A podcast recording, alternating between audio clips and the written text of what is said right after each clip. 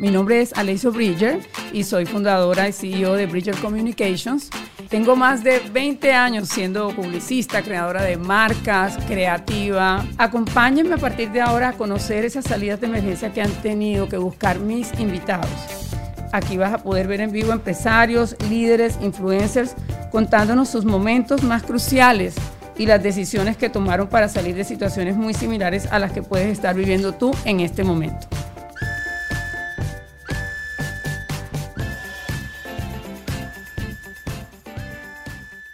Hola amigos, ¿qué tal? Aquí estamos en un nuevo episodio de Salida de Emergencia y estoy con un coterráneo mío, lo cual me hace súper, súper feliz. La diferencia es que él es de Bogotá y yo soy de Barranquilla, pero en la televisión nacional en los Estados Unidos es como decir en inglés un big fish. Porque realmente en el mundo del entretenimiento eh, es requete conocido y no les quiero decir más porque los que están viéndolo en YouTube lo están viendo en pantalla, pero los que están escuchando en Spotify eh, se trata de Juan Manuel Cortés. Juan Manuel Cortés es un comunicador social de la Universidad Javeriana de Colombia, para los que saben un poco de Colombia, y una de sus grandes inspiraciones para estar en este negocio fue un periodista muy conocido que se llama Mauricio Gómez en aquellas épocas remontadas. Claro. Eh, que, que, estaba en este mundo de la televisión en Colombia. Pero además Juan Manuel ha tenido unos procesos personales bastante fuertes. Eh, y de todo eso nos va a contar aquí en Salida de Emergencia, pero antes yo tengo que felicitarlo y saludarlo. Juan Ay, también. Tenerte aquí. Gracias por la invitación. Gracias por estar acá. Me encanta saber que que una persona de nuestro país sale adelante aquí en, Estados Unidos. Y precisamente por esa parte quiero comenzar. ¿Tú cómo llegaste a, Estados Unidos? Se tienes desde hace como 20 años aquí. no saquen la cuenta, por Mira, favor. no, no, no, yo, yo, yo, tengo casi, en mayo, en mayo cumplo 48 años, así que eh, llevo, llevo 22 en Estados Unidos, que es pues casi que la mitad de, de mi vida, un poco menos. Pero cuando yo llegué aquí, yo, yo, llegué, yo, yo, venía de, o sea, yo ya tenía 25 años y yo comencé a trabajar cuando tenía 16. Entonces yo, yo siempre tuve esa, eso metido en mi cabeza de que ¿Trabajabas en Colombia? Haciendo relaciones públicas. Yo hacía relaciones, tenía una agencia de relaciones públicas. ¿Desde los 16 años? En, realidad no, no. Yo, yo a los 16, una, una, una eh, relacionista pública muy famosa de la época que se llamaba Fabiola Morera. Claro, ¿quién no conoce a Fabiola Morera en Colombia? Fabiola, que necesitaba a, un practicante, un, un, estudiante de comunicación. Entonces una amiga mía me dijo, yo necesitaba dinero, mi mamá trabajaba muy duro. Eh, el Banco de la República, donde trabajaban, le pagaba la universidad para sus hijos, pero mi mamá no tenía el dinero de los padres de los hijos del, de, Banco de la República. pero, ¿y, tú, ¿y eras, tú tenías tienes hermanos? Yo tengo un hermano de padre y madre y tengo em, tres hermanos más de, de, mi papá. ¿Y vivías con tu mamá? Vivía con mi mamá. Eh, y, me acuerdo mucho que me peleé con ella horrible, horrible, es más. ¿Por qué peleaste con ella? Porque yo me sentía eh, javeriano, entonces todos tenían dinero para comprar sus cosas, para pagar eh, en la universidad los libros o lo, que, lo, que fuera. Y todos se, vestían muy bien y todos tenían todo lo que, lo que yo en ese momento no tenía. Entonces, para mí era, eh, en determinado momento yo, yo me peleé con mi mamá porque yo le dije, o sea, porque, porque no me estaba dando el dinero que yo necesitaba. Entonces, Pero ella estaba pagándote la universidad con mucho esfuerzo y tú esa parte no la veías, no la entendías, tú simplemente veías que ella pagaba la universidad. Exacto, claro. Y te parecía que, bueno, easy going porque yo tengo 16 años y me pagan la universidad, debo recibir lo demás. Claro, claro, yo... Ese era tu lenguaje. Yo, de alguna manera sí, yo era injusto. Bueno, imagínate, yo tenía. En realidad en esa época tenía 15 años, porque yo entré de 15. Pero, pero, pero bueno, después. Eh, lo que quiero decir al final de cuentas es que yo le dije a mi mamá, pues me voy. Entonces me fui a casa de mi prima donde le, cuidaba a su hija. Eh, también hice varios trabajos, hice de todo. Hice, hasta, llegué a, cuidar em, un, un orfanato que se llamaba SOS Aldea de Niños. Oh, wow. Eh, porque la, la, empleada de servicio de mi prima me dijo que necesitaban a alguien que cuidara. Y yo dije, bueno, pues con esto puedo ganar algo de dinero y, y, eh, entonces comencé a hacerlo.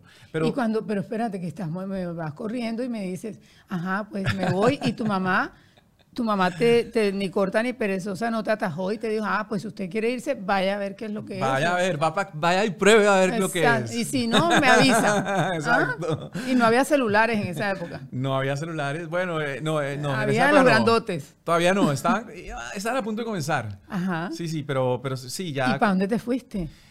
Eh, pues yo me di cuenta, a ver, yo, yo comencé a, vivir en la casa de mi prima, le cuidaba a, su, a mi primita, era, era como, como parte de mi, de mi pago por estar allí, eh, pero, pero luego me di cuenta que necesitaba trabajar, entonces en algo que me gustara a mí, y fue cuando eh, apareció la oportunidad de trabajar con Fabiola Morera, en donde Fabiola yo escribía los comunicados de prensa, yo siempre, siempre he escrito o he tenido esa habilidad para escribir, sí. pero llegó un momento en el que comencé a conocer a los clientes de Fabiola, los clientes tenían una buena idea mía, eh, me veían como profesional, a pesar de que yo tenía, imagínate, a los 16 años, yo tenía una cara de, de, de 13. De niño. Sí, porque yo siempre he tenido cara tienes cara de niño todavía. Gracias.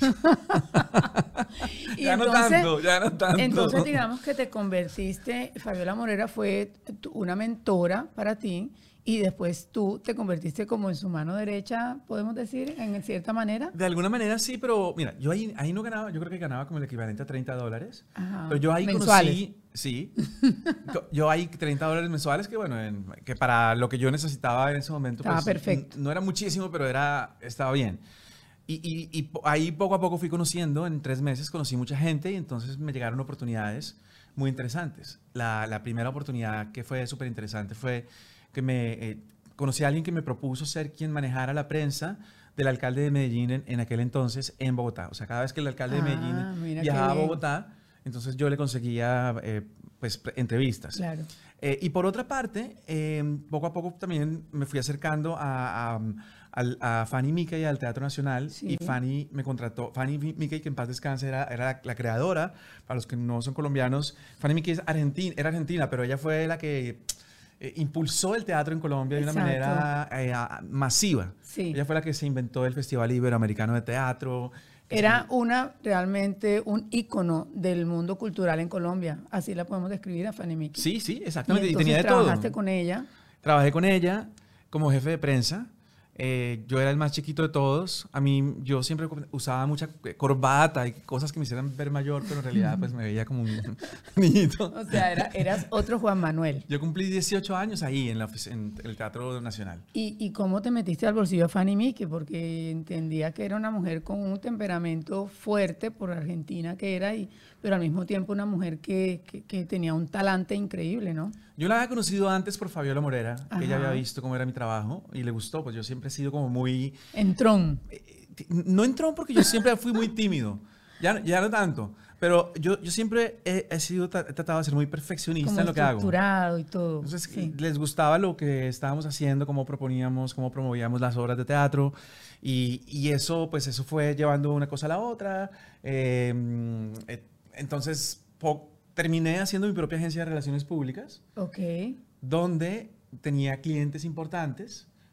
Eh, eh, el, el, Tiempo, que es el periódico, más importante de Colombia. Yo trabajé. ¿Ah, sí? Mira. Sí, trabajé cinco años allí. ¿Qué, qué así es? Ah, bueno, ahora me va a entrevistar a mí. trabajé eh, como directora de publicidad en Barranquilla y, y bueno, después pasaron otras cosas de amor dentro del periódico, pero ah, pero mira, eso está más interesante. No, eso después te lo cuento porque tú me tienes que invitar después a, tu podcast, a tu programa de radio, lo que tú quieras, etc. Pero entonces tenías esos clientes, eh, hiciste una compañía de relaciones públicas, estabas en Bogotá en ese entonces. Trabajaba muy duro y no ganaba mucho. Y, y, ahí fue como, digamos, una puerta de salida de emergencia, tu primera para venir a Estados Unidos o, ¿qué, pasó ahí? Yo creo que sí, eh, porque hubo un determinado momento en el cual dos amigos míos, una amiga y un amigo, decidieron venirse a Miami y me dijeron que por qué no venía con ellos. Que era buenísimo, chéverísimo, que hacen tus amigos. Pues un amigo era como art dealer, eh, la otra, bueno, era como, mi, amiga Jenny era más como, eh, no sé si decir bruja, pero no bruja, bruja de mala. Astróloga. como así como astróloga, leía las cartas, le hablaban no sé qué en el oído, te decía oh, cosas. ¡Wow! ¡Qué increíble! y te eh, adivinaba cosas. Sí, sí, ella era una habilidad impresionante, pero me dijeron eso y yo dije, a ver, ¿qué tengo que perder? Claro. Tengo 25 años, estoy trabajando como loco. no, eh, o sea, no, eso fue en el, año 2000. Eh, no, no, no tengo como algo, o sea, no tengo nada que perder. Exacto. nada que me amarre aquí. Exacto. Ni perrito ni gatico, como decía mi mamá. No tenía ni perro que me ladrara. Entonces me decidí venir acá y dije, ok, ¿qué es lo, yo, yo creo, eso fue lo que yo pensé desde un comienzo, porque yo como trabajaba desde los 16 años y siempre tenía, me iba bien y siempre mis, mis, mis, clientes o mis, eh, lo que fue, mis jefes siempre ah, eh, les gustaba mi trabajo, yo dije, yo creo que si uno va a Estados Unidos seguramente, o a donde sea, y uno trabaja con muchas ganas, uno tiene que llegar a algún lado. Entonces yo dije, ¿qué, qué, qué, puede pasar? Que me toque trabajar eh, como mesero, como lo que sea, yo voy a hacerlo, pero si tengo la... Voy a hacer todo lo posible por trabajar en lo que a mí me gusta. En el medio. ¿Y qué pasó? ¿Lo conseguiste mi amiga, Mi amiga... ¿La astróloga? La, astróloga. Se quedó la astróloga. Jenny, Jenny. Donde estés, Jenny, te mando un beso. Eh, dice que está en Colombia. Ella se sigue hablando con mi mamá. Jenny me dijo, mira, tengo un amigo que tiene una productora de televisión que se llama Miguel Sierra Alta. Ah, claro. Entonces, Miguel, eh, ¿por qué no vas? Y yo fui donde Miguel, Miguel me contrató. Eh, yo le hacía como también relaciones públicas, un poco asistente, un poco llamada a los medios. Un poco de todo. No es que ganaba mucho, pero le agradezco mucho la oportunidad porque yo ahí me pasó con lo, mismo que con Fabiola. Conocí un montón de gente. Una escuela. Conocí mucha gente, entre ellos una persona que me dijo, necesitamos una persona que sepa escribir. Yo, yo no, que escriba para un website. Y, yo decidí irme a, ese website a escribir. Eh, ganaba más, ganaba más. Te pagaba mejor. ¿Y cómo estabas con todos los papeles, o sea, los famosos documentos y eso? ¿Estabas ya organizadito o más o menos? Eso se fue arreglando porque en el momento en que entré al, website, eh, a ellos les gustó cómo yo escribía y entonces decidieron comenzar a hacer el, el tu proceso. Visa de H. Exactamente, la, ¿cómo se llama? La O. H1. H1B. Eso. Es la visa de, de, trabajador. Exacto, la visa de trabajador. Entonces, luego de eso... Pero entonces, digamos que tuviste eh, una salida de emergencia súper positiva, pero al mismo tiempo como unos ángeles alrededor tuyo, ¿no? Porque no son procesos fáciles, no todas las compañías hacen esos apoyos. Claro, lo que pasa es que yo nunca me creí lo contrario. Claro. Entonces, eso es una cosa que es importante. Tenías mucha seguridad de lo que tú eres. Tú tienes que estar siempre, siempre seguro o segura de que Dios quiere lo mejor para ti. Si Dios quiere lo mejor para ti, te está poniendo una oportunidad, pues aprovechala eh, y nunca pienses que no vas a poder. Entonces, eh, yo, creo que eso, eso era lo que a mí me hacía y, siempre da lo mejor de ti. Sí. Porque, mira, estaba viendo ahorita un video de, la, de, de las Kardashian que me gustó mucho. Porque yo, yo, yo, nunca he seguido a las Kardashian, la verdad, no me, no me llaman la atención. Dios mío, yo sí sigo, pero nada más a Kim Kardashian. pero Kim Kardashian estaba preguntando. De bueno, los 290 millones, yo soy la, la 1.1. yo, ni, yo ni la sigo, fíjate. Pero, pero me gustó mucho este video que, que encontré en un chat, en un chat que tengo con, con personas que, que hacemos un negocio, eh, que, que bueno, es, de, es, un negocio multinivel, pero los subieron una, subieron una, em, una historia, un, video donde ella estaba diciendo a la gente, a mí siempre me preguntan, ¿qué, qué, es lo que, eh, ¿qué es lo que tienes que hacer? O sea, las mujeres me preguntan, ¿qué es lo que tienes que hacer para ir y triunfar? Ella decía, levantar tu, ya sabes qué. El trasero. Levantar el trasero y ir a trabajar. Claro. Ir a trabajar y romperte la ya lo sabes. Ajá. Porque eso es, entonces ella, eso me parece interesante porque ella está diciendo, ¿ustedes, ¿ustedes qué creen? Que yo estoy aquí tomándome unas fotos y que, y que salen unas, ¿ustedes saben el trabajo que es tomarse unas fotos? Y que salga ahí. O sea, esa mujer trabaja como loca. Pero no trabaja como loca nada más porque Jenny le dicen, ven, hazlo. No, ella va y busca. Y ella va y, hace. Y ella va y propone. Y te identificaste con ella en, en, también tu trabajo. Así conseguiste esa visa, así conseguiste cada espacio que has ido abriendo en los Estados Unidos. Claro, levantando mi trasero. Porque es que mucha gente piensa, ay, no, yo soy espiritual, que yo lo, yo lo soy. Ah, no, es que yo soy buena persona o, o es que yo me lo... Me, cualquier cosa. Pero nadie, o sea, Dios no te va a llegar a la puerta de tu casa a decirte, mira, aquí están las llaves de tu nueva camioneta. Claro. Porque así no sucede. No. Tú tienes que, o sea, tú tienes que ponerte a trabajar, a trabajar duro y a dar lo mejor de ti.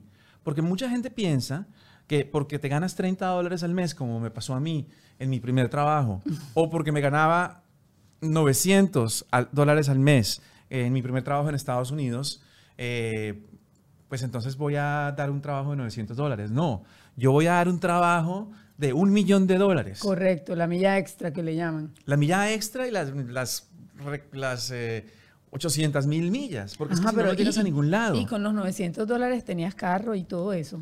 ¿Compraste un transportation o cómo, fue, cómo fue el cuento del carro? A ver. Yo en un comienzo en un comienzo vivía muy cerca a, la, productora de Miguel y compartí apartamento con las dos personas que vinieron conmigo. Okay. entonces, pero ya después, eso, eso duró unos meses nada más. Después, eh, eh, cada uno se cogió por su lado, uno se fue para Francia, el otro se fue para este Colombia y, y, eh, yo comencé a ganar un poco más. Comencé a ganar un poco más, pero yo, yo viajaba en bus. ¿Tenías o cogías el bus? Yo, toma, yo viajaba en bus hasta que llegó un momento en que yo dije, no, no puede ser, es que eh, gasto una hora en lo que me gastaría 15 minutos de, transporte en, carro o, o menos. Eh, y entonces dije, bueno, tengo que buscar un, auto y, con mucho esfuerzo se lo compré de segunda a un paisa. Eh, que por cierto el carro después me salió mucho más caro de lo que era porque me costó creo que 3 mil dólares y fue a palazos, pero lo que le metí en arreglos... Te dejó tirado también en la calle. Lo que, me lo que me costó en arreglos no, no te lo quiero ni decir hasta que ya pude comprar un carro nuevo. Claro. Pero, pero dando siempre lo máximo. Y, y ese, eso es lo que, lo que la gente, mucha gente no entiende. La gente no llega. Hay muchas personas que llegan por palanca. claro. Eh, eso, eso, eh, eso, es un hecho. Y eso también es, es, válido, este, son, son maneras de llegar, pero a veces no valoras tanto como cuando has tenido el esfuerzo y la milla extra. Y, digamos que para mí pudo haber sido una palanca que una amiga me diga, mira, háblate con esta señora y ve y habla con ella, pero ella no me contrató por, porque fuera amigo de esta otra persona, me contrató porque le, di duro.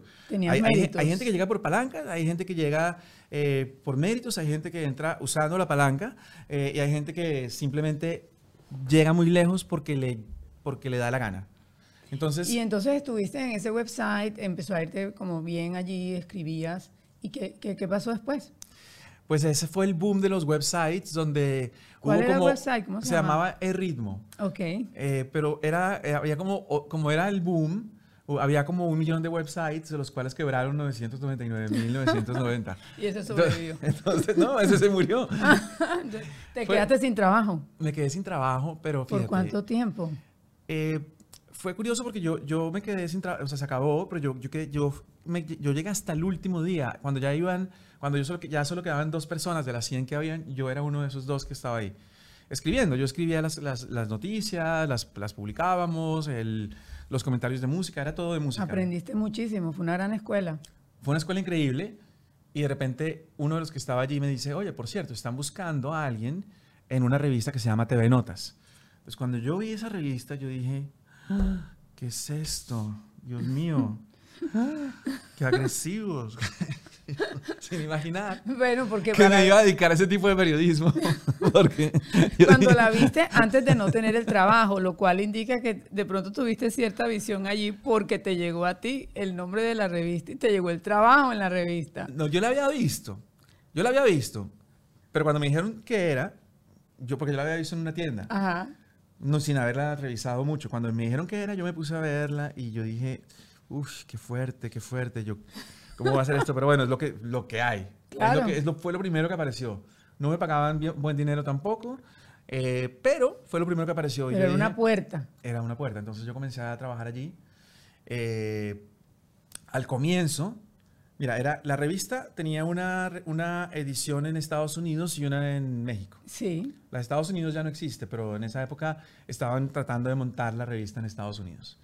Y me acuerdo mucho que, Matilde Obregón, que era la directora, que, a quien admiro muchísimo, que hoy todavía hace poco la saludé, eh, Matilde Obregón, que fue la creadora de la revista, ella era muy exigente. Ella no ponía cualquier nota. Eh, a pesar de que... O sea, que ella había un trabajo importante a pesar de la, de la, de la manera como tú la veías hacia afuera. Claro, yo lo veía como algo agresivo porque en, en, Colombia... Como un lector la veías. En Colombia no estábamos acostumbrados, o yo creo que hoy es un poco distinto, pero a que una revista se metiera en la vida privada de un artista. Claro. Yo creo que había, había algunos casos donde se metían, como por ejemplo cuando pasó Luis Miguel, etcétera. Sobre todo cuando pasaron cosas como muy escandalosas, como por ejemplo, qué sé yo, el divorcio de Carlos Vives y Margarita Rosa de Francisco, del que todo el mundo hablaba, pero no se atrevían a decir lo que realmente había pasado.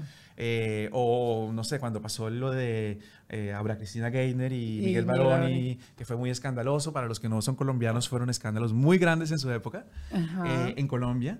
Pero, pero tanto así como para, o sea, porque toda la revista era de... De chismes y, y, de, digamos, de noticias relacionadas con el entretenimiento, pero de manera amarilla. ¿Cuánto duraste ahí? Duré tres años y medio. ¿Y, te volviste, eh, hiciste escala allí en, el trabajo? Claro, porque yo dije una cosa, yo, yo, Matilde, que era tan exigente, ella no publicaba cualquier cosa. Entonces, fíjate, hasta dentro de lo que tú piensas que no, que no es tan interesante, porque yo cuando era niño soñaba con ser García Márquez. y cuando, cuando era adolescente quería ser un periodista político y terminé siendo un periodista de espectáculos. Pero ah, donde estés, así estés eh, sirviendo hamburguesas y lo haces lo mejor posible, siempre va a haber espacio para el crecimiento. Entonces yo, yo comencé en TV Notas, eh, fui ascendiendo, me ascendí, me, lo primero que hice fue porque no me publicaban mis notas, ni las de mis compañeros. Yo decía, pero ¿y esta, esta, o sea, esta, esta revista aquí en Estados Unidos, cuánto va a durar si no publican nuestras notas? Claro. Pues yo me puse a analizar la revista, a ver, ¿qué es lo que publican? Ah, mira, publican a Maribel Guardia en traje de baño y cómo es que se cuida. Ok, ah, publican que esta le quitó el marido al otro. Entonces yo, comencé a pensar, ok, ¿qué historias, o sea, si ese es el tipo de historias que les gustan, vamos a hacerlo de una manera profesional. Eh, comencé a buscar en la corte de Miami, que yo en esa época no se usaba mucho, y me di cuenta que había un montón de casos de divorcio eh, que nadie se conocía, con un montón de detalles súper fuertes, cosas reales basadas en documentos, basadas en testimonios, basadas en, en declaraciones, pero que era algo chismoso. Digamos que empezaste a hacer un periodismo investigativo en el, en el entretenimiento. Que es lo mismo que Matilde estaba haciendo también, pero yo, yo a, mí, a mi modo, cada cual a su modo. Claro. Pero, yo comencé a hacer eso y entonces comencé a destacar allí, me subieron de sueldo, me subieron de, de, de, puesto. De, Cambiaste el carro. De periodista a jefe de información. Eh, Te cambié el carro, me, mudé, compré apartamento. pero ese eh, trabajo dio como para muchas cosas, ¿no? Pues sí, sí, la verdad que sí.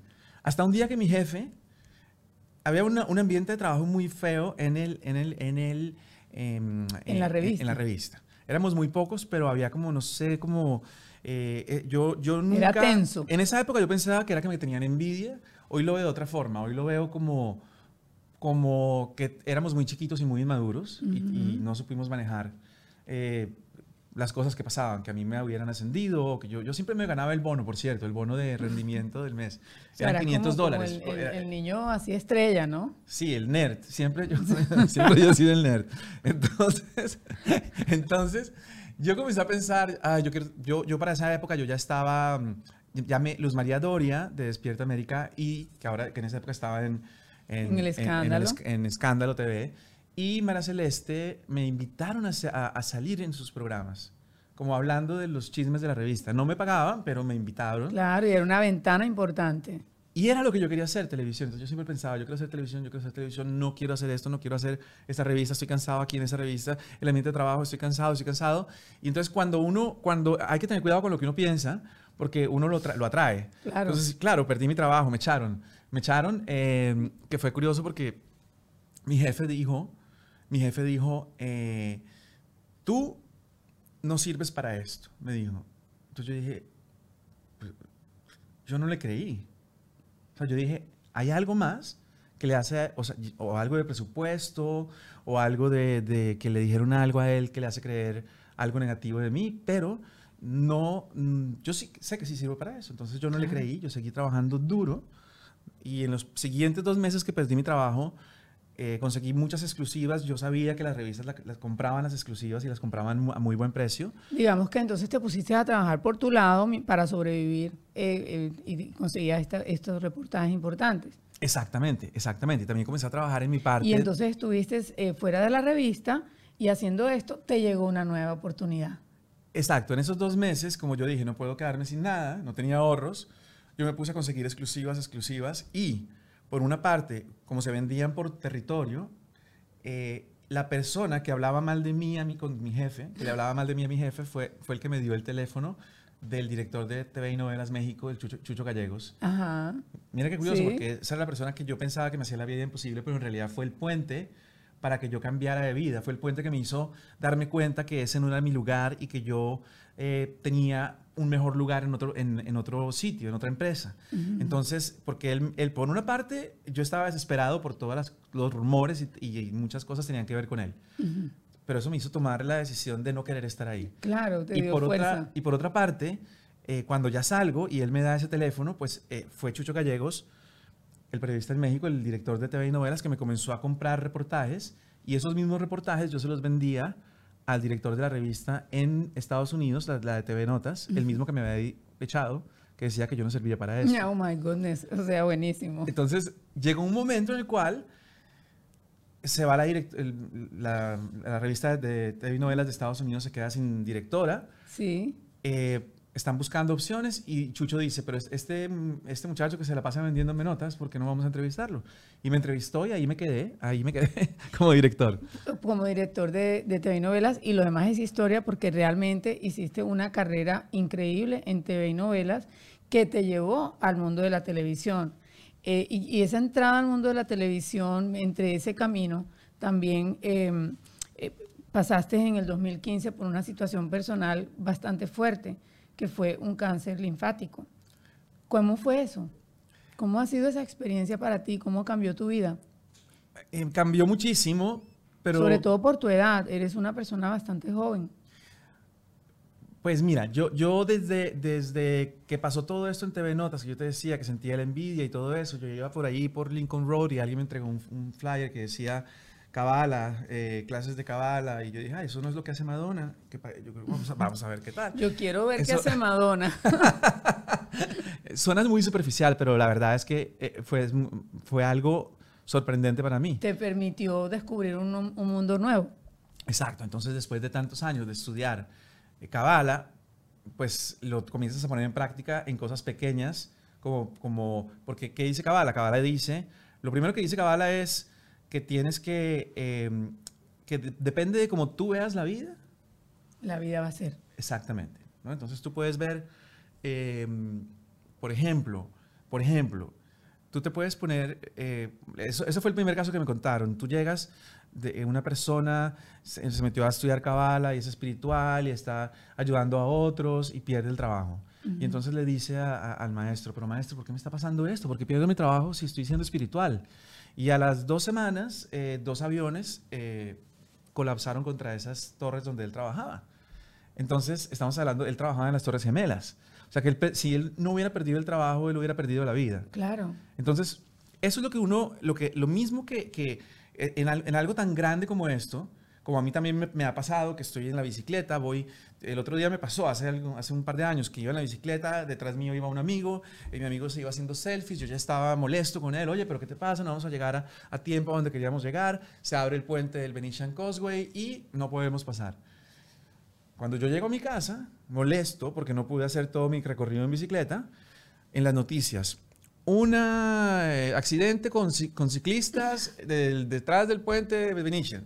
Oh my God. Entonces, eh, tú tienes que pensar que a veces no te das cuenta que las cosas que te pasan que aparentemente son malas, a lo mejor no tienes una respuesta ahora. Sí. Porque yo no, digamos, si, si, si te echan del trabajo y a la semana siguiente la torre se derrumba, pues entonces tú ya sabes que te salvó la vida Dios. Claro. Pero a veces son cosas que, son, que, tienen, que tienen un que no son inmediatas. Entonces yo comencé a, a poner en práctica eso que aprendí en Kabbalah en todos los campos de mi vida, sabiendo que si Dios quiere lo mejor para mí, ese es el concepto de certeza.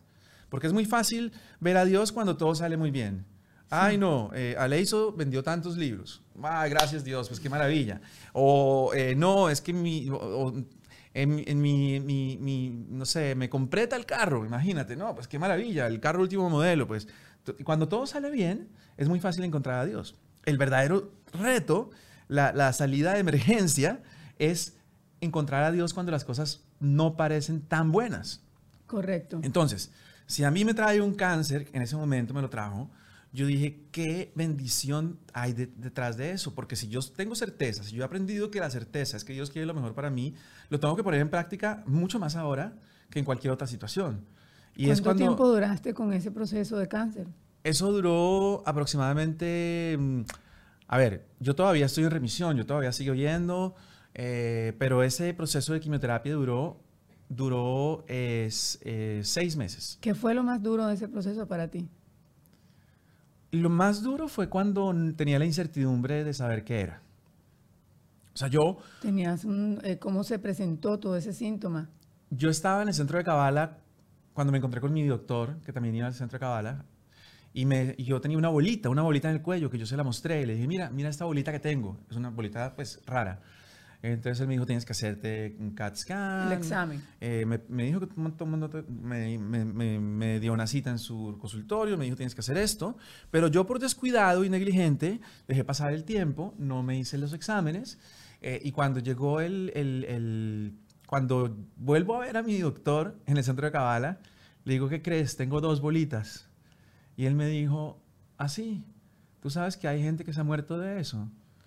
Aquí en este centro de Gabala hay un maestro que murió de eso, me dijo. Entonces yo dije, ahí como que me, se me cayó todo, ¿no? Fue tu alarma. Fue mi alarma, fui, lo hice y cuando ya, me acuerdo mucho que eso, eso fue, eso fue, esa fue el, ese fue el día más difícil. Era el 2015, si no estoy mal, era el 27 de abril, premios Billboard de la música latina. Estamos debajo de una carpa Vestidos bien divinos. Vestidos bien divinos. Eh, va a pasar la limusina por nosotros para llevarnos a la puerta por donde uno entraba, la alfombra roja. Y de repente me llama mi doctor y me dice, pues no solo tienes bolitas en el cuello, sino que tienes bolitas eh, en el pecho y tienes, y tienes bolitas, o sea, tienes que irte a hacer una biopsia. Y yo esa noche, yo en negación, eh, traté de no pensar en eso. Me acuerdo mucho que estaba al lado de mi compañera Carolina Sandoval eh, y yo, le, yo sabía que ella había tenido algo con la, con la tiroides. Entonces yo me volteé y le dije, oye, cuando te dio lo de la tiroides, ¿cómo fue tal? Ella ya en ese momento se dio cuenta. pero Estabas en una situación. Pero no me dijo nada. Yo sé que lo mío. Entonces, esa noche yo no dormí, lloré, eh, me desperté, fui a la, a la, oficina. Yo tenía mi cita con el, con el que me iba a hacer la biopsia una semana después. Y yo le dije a mi, a mi jefa de ese entonces, mira, yo quiero ir a hacerme la biopsia ya, quiero ir donde el doctor ya. Y me fui a donde el doctor de una vez sin cita. Y, le, y comencé a llorar delante de su mamá, que era la secretaria. y dije, por favor, mira, dile, por favor que me atienda. Y, y, yo ya había llorado con mi mamá por teléfono. Eh, o sea, tú ya lo dabas prácticamente por hecho toda la situación. Pues era, era, mm, ya sabía que no era algo normal. No es normal tener ganglios inflamados en el pecho y en el, y en, y, en el cuello y sobre todo de ese tamaño que estaban. Claro. Entonces, eh, yo tenía incertidumbre. Ese fue el momento duro. Porque ya que me desahogué, y eso es muy importante, cuando te pasa algo negativo te tienes que desahogar, no lo puedes guardar. Porque hay personas que simplemente ignoran y no dicen nada más. No hay, que, no hay que guardarlo debajo del tapete porque eso es como cuando vas al baño. Tú no vas a dejar de ir al, al, al baño porque simplemente no quieres ensuciar, no, porque te tienes que liberar de toxinas. Claro, indudablemente. Entonces, igualmente me pasó, yo me desahogué, eso fue, la parte dura y ya después la parte fácil fue todo lo demás. Porque, ¿Cómo es tu vida hoy después de todo eso?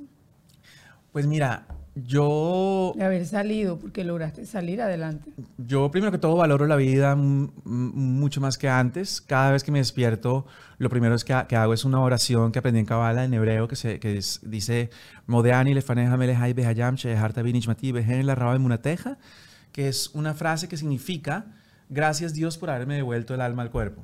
Me encanta. Comencé a respirar, a, a, a agradecer por el aire que respiro. Comencé a agradecer por, por cada día de vida y, por, y, y, sobre todo comencé a encontrar una, una bendición oculta detrás de eso. Mi, la bendición que yo, que yo, porque cuando yo me enteré del, del, cáncer, mi maestro me dijo, no le digas a nadie, porque se van a preocupar por ti. Y yo dije, ¿y qué tal si yo lo cuento y utilizo la plataforma que yo tengo en televisión para contar a la gente que esto se puede vivir con mente positiva y con certeza? Y que con certeza y mente positiva se puede superar cualquier cosa.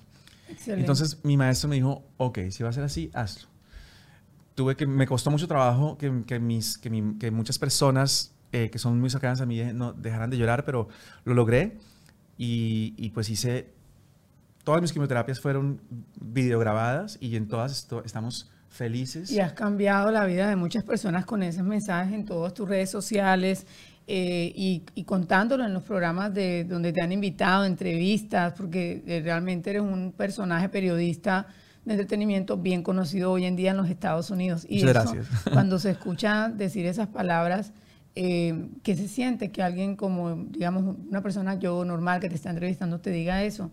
Y, y que mires hacia, hacia atrás y te des cuenta todo el camino recorrido. Yo digo que, que, todo lo que pasó valió la pena cada vez que alguien simplemente, o sea, cuando una persona, y, y, y eh, puede ser tú o puede ser una persona que, que no conozco y que me escribe un mensaje diciéndome, Juanma, no sabes lo mal que me sentía hoy. Vi un video tuyo. Y cambió. Y cambió completamente mi día. Y entonces, si yo puedo hacer eso con una persona, o con 10, o con, o con más, claro. eso a mí me, me, llena de felicidad. Creo que es lo más valioso que puedo eh, lograr en mi vida. Y si hoy te tocara en una entrevista darle un, un mensaje, digamos, estás entrevistando a Belinda y con esos mensajes motivadores, ¿qué le dirías a ella hoy, por ejemplo? Son tres personas que te voy a poner a decirme eso. ¿Qué le dirías? A Belinda. Un mensaje espiritual para Belinda. No, bueno, es que... Es, eh, qué difícil me que la pregunta. Nunca lo había pensado. No, no, yo siempre pienso que no importa, sea, sea lo que sea, siempre lo que pasa es para mejor. Tú tienes que que saber que lo que acaba de pasar te enseñó. Entonces, lo, que de lo, importante es que lo que te, lo que te acaba de pasar eh, de verdad te deje unas enseñanzas que te, que te sean prácticas para el resto de tu vida. Ok, y a una Chiquis Rivera, por ejemplo, ¿qué le dirías? Mira, yo a Chiquis la admiro mucho. Yo creo que Chiquis es, es una mujer que sabe salir adelante, que, que, que, que, que... ¿Le enseñarías la frase de, de Cabala que, que me dijiste ahorita? Eh, la de la de devuélveme. gracias por devolverme el. Sí, claro que sí. Esa y muchas más. Esa y muchas más. Yo creo que sí. Eh, eh Chiquis al contrario. Yo, yo creo que ella, ella, tiene algo que. Ella siempre, no importa lo que pase, siempre tiene una sonrisa. Se sobrepone. Y, eso, me, eso me parece muy bien. Entonces, yo más, más, que darle un consejo a ella, yo creo que ella tiene que darle consejos a muchos. Y a una Yuri, por ejemplo, que es tan espiritual. ¿Qué le dirías? Con tu mensaje motivador de certeza. no, mira, yo creo que Yuri... Si la tuvieras frente a ti. Yuri, yo, yo creo que... Bueno, Yuri es una mujer que cambió muchísimo su vida también. Ella era una mujer que tenía una vida muy agitada y que, y que con el tiempo, gracias a, que encontró a Dios, pues eh, encontró la paz y encontró un, un, matrimonio y una familia. Nada, yo no tengo nada que aconsejarle. Yo, es que... Es no, que es un, no es un consejo, es una frase. Es una frase. Qué bueno que, qué bueno que encontraste el, camino de la luz. Exacto. Qué bueno porque, porque eso es una cosa muy importante. Tú puedes estar en un lugar, el más oscuro del mundo, pero si se enciende una pequeña luz, una pequeña luz, si se entra un pequeño rayito de luz por algún lado, ya la oscuridad no existe. Y, ah, yo he estado entrevistando aquí, ya casi para cerrar, a muchos personajes que querían ser cantantes, pero que llegaron acá y les tocó trabajar en un supermercado, etcétera. ¿Tú siempre quisiste ser un periodista o tenías algo que querías ser que no, que no llegaste a hacer y que de repente ahora en un plan B pudieras? Cuando yo me decidí de niño que quería ser periodista, siempre quise ser periodista. Y lo eres. Lo soy, no soy periodista político como me lo imaginé, pero hago otro tipo de periodismo que me encanta y que lo disfruto mucho. Y que, y que a la gente le fascina como lo haces además. Pues mira, yo tengo una jarrita del um, Only Good Vibes. Ok. Y aquí voy a vas a sacar un, uno de estos papelitos, lo vas a leer en inglés para que practiques inglés en el micrófono y después lo traduces y me dices y me dices qué te salió. Es una sola. Aquí agarré, un momento, otra vez, otra vez. Ay, Dios, parece como cuando uno va a las fiestas de los... sí, ese es, ahí hay uno. Aquí hay uno. Okay. Toma. Vamos a ver. Ok, for what it's worth, it's never too late to go out. Just give me a call and let's do this. Para lo que vale, pues nunca es tarde para salir. Simplemente dame una llamada y hagámoslo.